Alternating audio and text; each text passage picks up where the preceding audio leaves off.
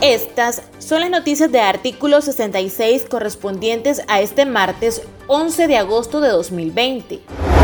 La Arquidiócesis de Managua puso a disposición sus cuentas bancarias para que los nicaragüenses puedan realizar sus donativos con el fin de reconstruir la capilla Sangre de Cristo en Catedral de Managua, la que fue incendiada el 31 de julio y dejó calcinada la imagen de Jesucristo. Asimismo, delegaron a los sacerdotes Luis Herrera, Said Ruiz y Azor Carla Muñoz para que puedan recibir los donativos de aquellas personas que quieran hacerlo presencialmente en el Templo Mayor del Catolicismo.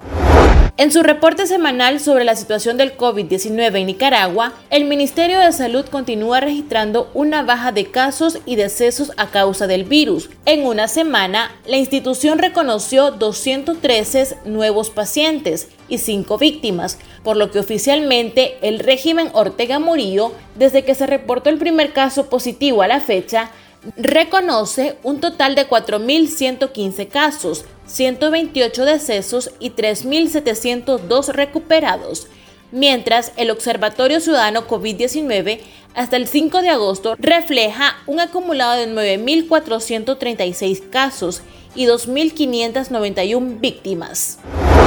La Organización Panamericana de la Salud demanda a la Administración de Nicaragua que no cobre las pruebas por COVID-19 el director de emergencias en salud de la OPS, Ciro Ugarte, le recordó al régimen que este organismo ha donado más de un millón de equipos de protección y cerca de unos 250 mil test, por lo que señaló que de acuerdo a la Ley Universal de Salud, en momentos de emergencia, estas pruebas deberían de ser gratuitas para la población. La periodista y jefa de prensa de la radio La Costeñísima en Bluefield, Calúa Salazar, notificó de una demanda por injurias y calumnias que tres trabajadoras de la alcaldía del municipio de El Rama han interpuesto en su contra. La acusación con fecha 7 de agosto la lleva el abogado Denis José Báez en representación de las ciudadanas Julia Elena Celedón, Sami del Socorro Ruiz y Cinia Griselda Centeno, a quienes Salazar identifica como recolectoras de la comuna de esa localidad la queja se da tras la publicación de una nota de esa emisora, la que señala que las ciudadanas de la comuna orteguista descalfaron 100.000 córdobas. La vicepresidenta de Nicaragua, Rosario Murillo, celebró el lanzamiento de la primera vacuna contra el COVID-19, llamada Sputnik 5, que fabricó la Federación Rusa.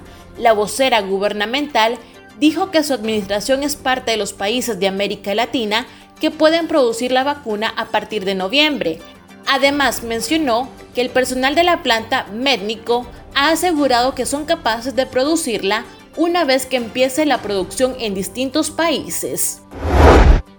Estas han sido las noticias de artículo 66.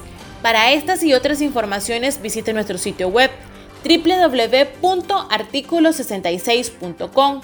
Síganos en Facebook, Twitter e Instagram y suscríbase a nuestro canal de YouTube. Les informó Karen Díaz.